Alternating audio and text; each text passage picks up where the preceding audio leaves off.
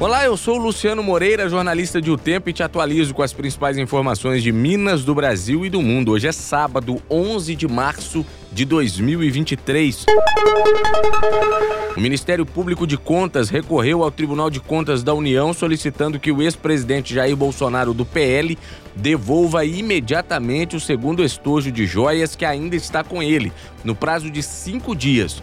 No recurso, o subprocurador-geral Lucas Rocha Furtado solicita que, caso o ex-presidente não devolva os bens neste prazo, que seu salário seja bloqueado. Lucas Furtado pede também a devolução de supostas armas que estariam em posse do ex-presidente e também teriam sido presentes do governo dos Emirados Árabes Unidos. O ex-deputado Eduardo Cunha vai ter de entregar à justiça seis carros de luxo registrados em uma empresa da qual é proprietário, a Jesus.com. A decisão foi do novo juiz da Lava Jato, Eduardo Apio. Os veículos estavam bloqueados desde 2016 por ordem do então juiz Sérgio Moro.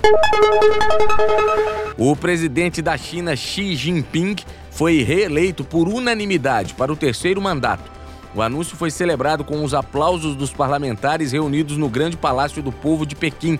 O parlamento está, na prática, subordinado ao Partido Comunista, que em outubro já havia designado o presidente para mais um mandato de cinco anos como secretário-geral da formação e comandante da comissão militar, os dois cargos mais importantes do país. Essas e outras notícias você confere em otempo.com.br.